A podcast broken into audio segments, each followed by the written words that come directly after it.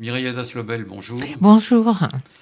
Vous poursuivez votre, vos travaux et vos recherches sur le judaïsme antique après euh, Philon d'Alexandrie et Hérode.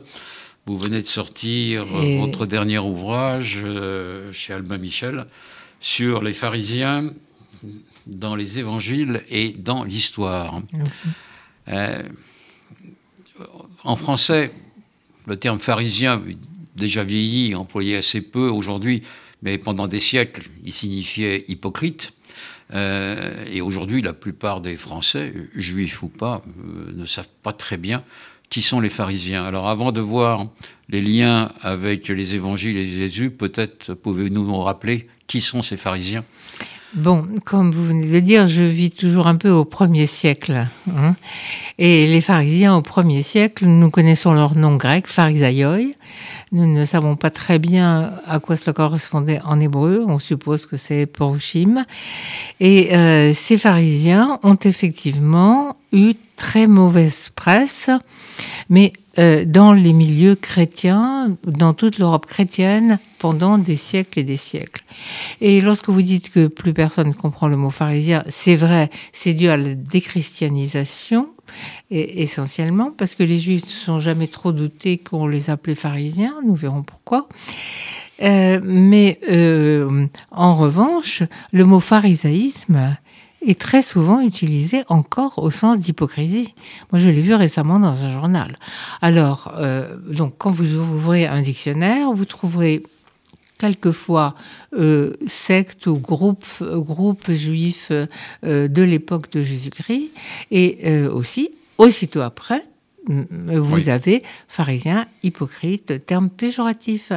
Et alors, euh, cet aspect péjoratif ne nous vient certainement pas de notre source historique, qui est l'historien juif euh, Flavius Joseph, contemporain, euh, mais des évangiles et surtout de leur interprétation. Alors, comment situer ces pharisiens dans l'époque, donc le premier siècle euh, un peu avant et après Jésus-Christ, comment les, comment les situer dans le, dans le judaïsme? Alors, euh, c'est euh, Flavius Joseph qui nous donne son point de vue de juif de l'époque. Il nous dit qu'il existait plusieurs courants juifs de son temps. Il en cite trois principaux mais il y en avait d'autres, certainement. Les Juifs avaient beaucoup de points communs, des croyances communes, mais ils avaient aussi beaucoup de divergences. Euh, et euh, il y avait donc les Esséniens sur lesquels je ne reviendrai pas, je les mentionne juste parce qu'à propos de Qumran, on pense les avoir découverts et on en a beaucoup parlé. Mais les deux autres, qui sont ceux qui apparaissent dans le Nouveau Testament, sont les pharisiens et les sadducéens. Et euh, Joseph nous dit qu'à un moment donné, qui ensemble se situer vers l'an moins 120, euh, voilà, en gros, euh, ils euh, sont apparus comme deux groupes rivaux à la cour de, de l'asmonéen Jean Hircan et euh, qu'ensuite ils se sont affrontés politiquement jusqu'au règne d'Hérode, au-delà, jusqu'au 1er siècle, et qu'ils se distinguaient aussi par des croyances différentes, les Sadducéens ne s'en tenant qu'à la loi écrite, les pharisiens ajoutant la loi orale. Et euh, quand il complète ce tableau, il nous dit aussi que les pharisiens croyaient à une forme de vie après la mort et même il ne dit pas, il pas le terme de résurrection, mais c'est de cela qu'il s'agit. Euh, tandis que les Sadducéens euh, n'y croyaient guère. Euh, il ajoute aussi quelque chose sur leur comportement social. Les Sadducéens, euh, des aristocrates arrogants, comme il les présente, hein, il n'y a personne pour les défendre dans cette histoire. Et euh, les pharisiens, au contraire, très accueillants. On pense tout de suite à la figure de Hillel, qui ne mentionne pas nommément, mais il en mentionne d'autres. Donc, affables et attirant à eux le peuple même si on ne peut pas dire que tout le peuple était pharisien, parce que pharisien, ça suppose une bonne connaissance des textes, et ça n'est donné qu'à une élite qui l'évalue à 6000 personnes sur un pays qui doit compter environ 2 millions, 2 millions et demi d'habitants. Alors, ces pharisiens, si je vous comprends bien, il ne devait pas être si éloigné que cela de Jésus et de son enseignement. Eh bien, Écoutez, c'est ce que l'examen euh, plus proche des textes euh, m'a fait apparaître comme une évidence, parce que Jésus fréquente essentiellement des pharisiens. Partout où il va, il rencontre des pharisiens. Il est reçu à déjeuner euh, par eux. il discute avec eux et à un moment donné, les pharisiens viennent même l'avertir que le tétrarque de Galilée veut le mettre à mort. Donc, euh, nous avons des rapports très chaleureux entre Jésus et les pharisiens. Néanmoins, il y a ces invectives que l'on trouve chez Matthieu, un évangéliste juif, Matthieu Matityahu, qui, euh, dans son chapitre 23, lance Malheur à vous, scribes et pharisiens, etc. Sept fois de suite, ça résonne durement. Et c'est de là que vient cette équivalence entre euh, pharisiens et hypocrites, mais il faut bien regarder de quoi il s'agit. Euh, en vérité, il y a des discussions qui sont des discussions alariques entre Jésus et les pharisiens. Euh, il critique les pharisiens sur des points de halakha et les pharisiens les critiquent sur des points de halakha. Mais à aucun moment, ils ne sont responsables de la mort de Jésus. Or, si vous interrogez un fidèle chrétien, encore aujourd'hui, euh, il vous dira que euh, les pharisiens, bah, ce sont les méchants dans les évangiles, et il ira même jusqu'à vous dire qu'ils sont responsables de la mort de Jésus. Or, on peut lire tout ce qu'on appelle le récit de la passion euh, sans trouver trace de la participation des pharisiens. Est-ce que l'origine de cela n'est pas la rivalité qui pouvait exister entre les pharisiens euh, et les premiers, euh, les premiers chrétiens qui cherchaient tous les deux à s'implanter un peu mieux dans le, judaïsme de l'époque. Euh, effectivement, il faut toujours contextualiser, comme on dit maintenant, à savoir dans quel contexte historique ces textes ont-ils été rédigés.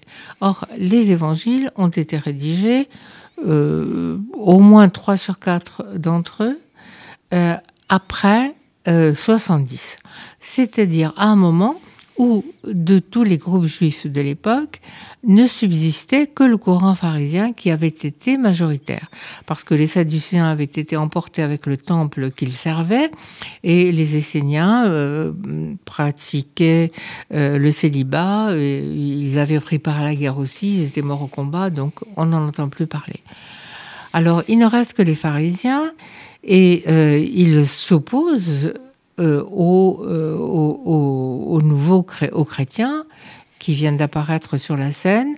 C'est peut-être contre eux qu'est dirigée la birkat minim dans le, ce qu'on appelle le Shmoné Esrei, les 18 bénédictions.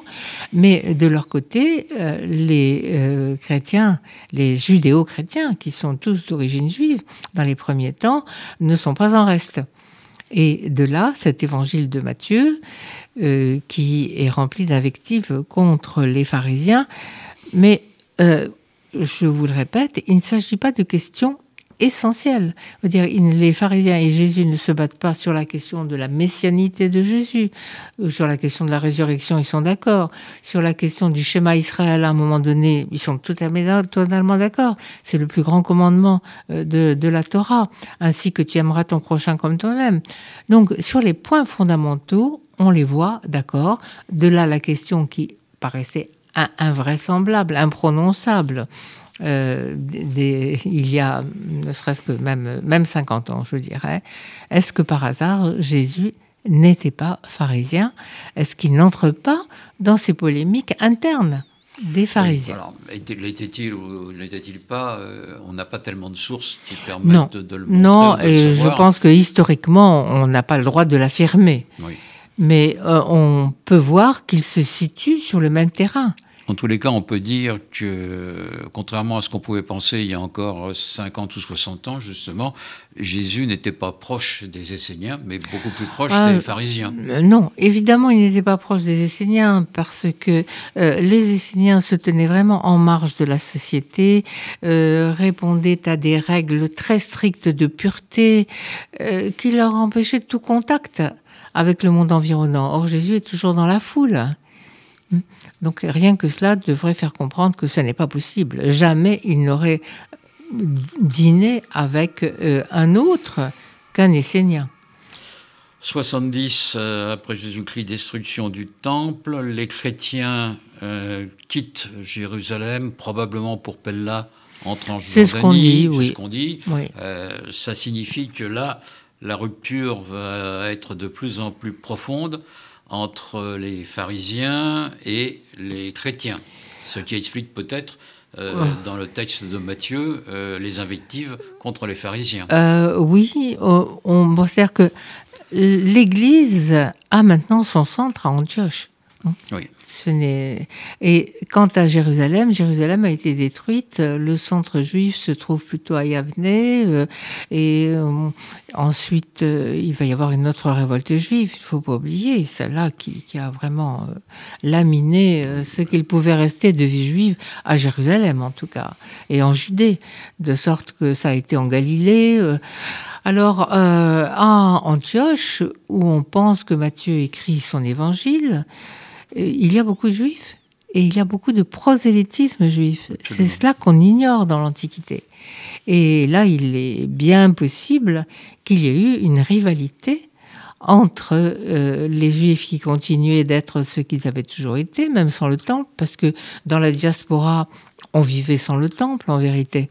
Hein, et euh, les chrétiens qui attendaient la parousie, c'est-à-dire le retour très proche de Jésus. Ce qui explique donc, d'une part, le texte de Matthieu, en partie le texte de Jean, où euh, l'évangile de Jean n'est pas plus favorable aux euh, juifs et aux pharisiens que celui de Matthieu. Non, oh que non, parce qu'il parle assez peu des pharisiens. Mais pourquoi? Parce qu'il remplace le mot par les juifs. Et alors, euh, maintenant, l'anathème est jeté contre les juifs en général. Et ce qui explique que pendant des siècles et des siècles, le terme de pharisien va signifier euh, hypocrite euh, et euh, des gens sournois qui, ne, qui ne cherchent qu'à s'imposer, qui jouent les tartuffes, quoi. Mais en fait. Voilà. Mais si ce n'était que cela, c'est que en fait, le simple fidèle qui n'a pas toujours les textes dans la tête, s'imagine aussi que les pharisiens sont les principaux responsables de la mort de Jésus, parce que de temps en temps, Matthieu notamment, dit, il lui pose cette question pour le faire chuter, euh, pour le faire condamner. Euh, or, euh, ce n'est pas sur des questions de halakha tout à fait vénielles que on condamne quelqu'un à mort dans le judaïsme. Oui. Alors, cette haine, c'est plus de la méfiance, c'est véritablement de la haine des pharisiens, va se poursuivre pratiquement jusqu'au milieu du XXe siècle dans les, dans les textes religieux chrétiens, dans les sermons euh, des curés euh, ou des évêques. on retrouve le terme euh, tout le temps. Elle, elle, va rejaillir sur les juifs en général hein, au, fil des siècles, hein, pour, pour, les siècles des siècles. Et dans les sermons dominicaux, parce que il y a une tendance à imiter cette éloquence, malheur à vous, scribes et pharisiens, etc., et à dénoncer l'hypocrisie. Donc c'est tellement commode. Et euh, je crains que cela se poursuive, même encore, parce que c'est une solution de facilité. Malgré les textes maintenant qu'on a, euh, Zélisberg d'un côté, euh, Nostra Aetate de l'autre, la déclaration des évêques français en 1973, qui remettent justement progressivement euh, Jésus proche des pharisiens. Oui, euh, vous avez raison. Ça a été euh, une évolution qui est postérieure à la Seconde Guerre mondiale et qui a commencé en 48 en fait, où on a eu aussi la fondation des amitiés judéo-chrétiennes. Après, le, le travail extraordinaire accompli par Jules Isaac auquel il faut rendre un très vibrant hommage parce qu'il fallait un courage inouï et aussi le désespoir qu'il avait atteint euh, pendant la Seconde Guerre mondiale lorsque, euh, en rentrant chez lui, un jour, il a découvert que sa femme et sa fille n'y étaient plus. Il dédie son livre Jésus et Israël à ces deux euh, femmes euh, assassinée simplement parce qu'elle s'appelait Isaac.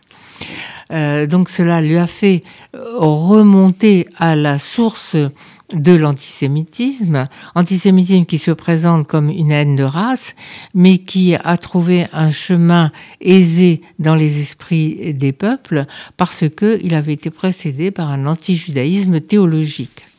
Et ce qu'on voit euh, peu à peu au sommet de l'Église redescend, mais doucement vers les fidèles, parce qu'en Europe de l'Est, euh, la haine contre les Juifs et le, euh, les malédictions contre les pharisiens continuent à être prononcées très souvent. Là, évidemment, en Europe de l'Est, l'aggiornamento n'a pas été fait, mais euh, je veux dire que l'Église de France en particulier a fait un énorme effort, et encore tout récemment, il y a eu cette déclaration des évêques de France le 1er février 2021 euh, qui euh, s'engageait à lutter contre l'antisémitisme et l'antijudaïsme, ce qui suppose une prise d'opposition théologique. Euh, donc il y a une prise de conscience réelle, mais c'est vrai, la, de la hiérarchie, ça ne dépend pas nécessairement jusqu'aux prêtres de paroisse. Alors, d'un autre côté, les pharisiens sont les pères du judaïsme moderne. Bah, c'est ce que l'on considère, puisque ce sont eux qui ont survécu, euh, et qui ont survécu en Judée, qui ont survécu avec les maîtres de Yavne, qui ensuite se sont déplacés euh, jusqu'en Galilée. Mais il ne faut pas oublier qu'il y avait aussi une énorme diaspora juive dès cette époque, je veux dire avant 70. Ce n'est pas en 70 que tout à coup les les Juifs ont été dispersés. Il y avait déjà une diaspora. Alors, quelle était-elle? Est-ce qu'elle suivait les pharisiens? Peut-être. Il semble que oui, euh, parce que nous avons euh, l'apôtre Paul euh, qui se dit pharisien, fils de pharisien. Il le dit avec fierté. Est-ce qu'on peut généraliser à partir d'un exemple? Je ne sais pas. Mais c'est vrai que ceux qui ont été les maîtres de la Mishnah ensuite, euh, donc euh, les, rabbins de Yavne et de Galilée euh, ont donné le ton pour la suite. ça a été la base du Talmud qui s'est répandu dans le monde juif et qui a été le code suivi par les juifs. Donc on voit bien au travers de votre livre la séparation et la rivalité qui existe entre juifs et chrétiens et on voit bien aujourd'hui, depuis un peu plus de 50 ans, 60 ans maintenant, euh, un rapprochement qui se fait entre les deux religions, non pas vers un syncrétisme qu'il vaut mieux oublier, euh, mais vers une meilleure compréhension de, ce qui a été l'histoire. Vers une meilleure compréhension, euh, surtout, il y avait un grand obstacle qui rebutait les juifs, c'était la crainte de la conversion.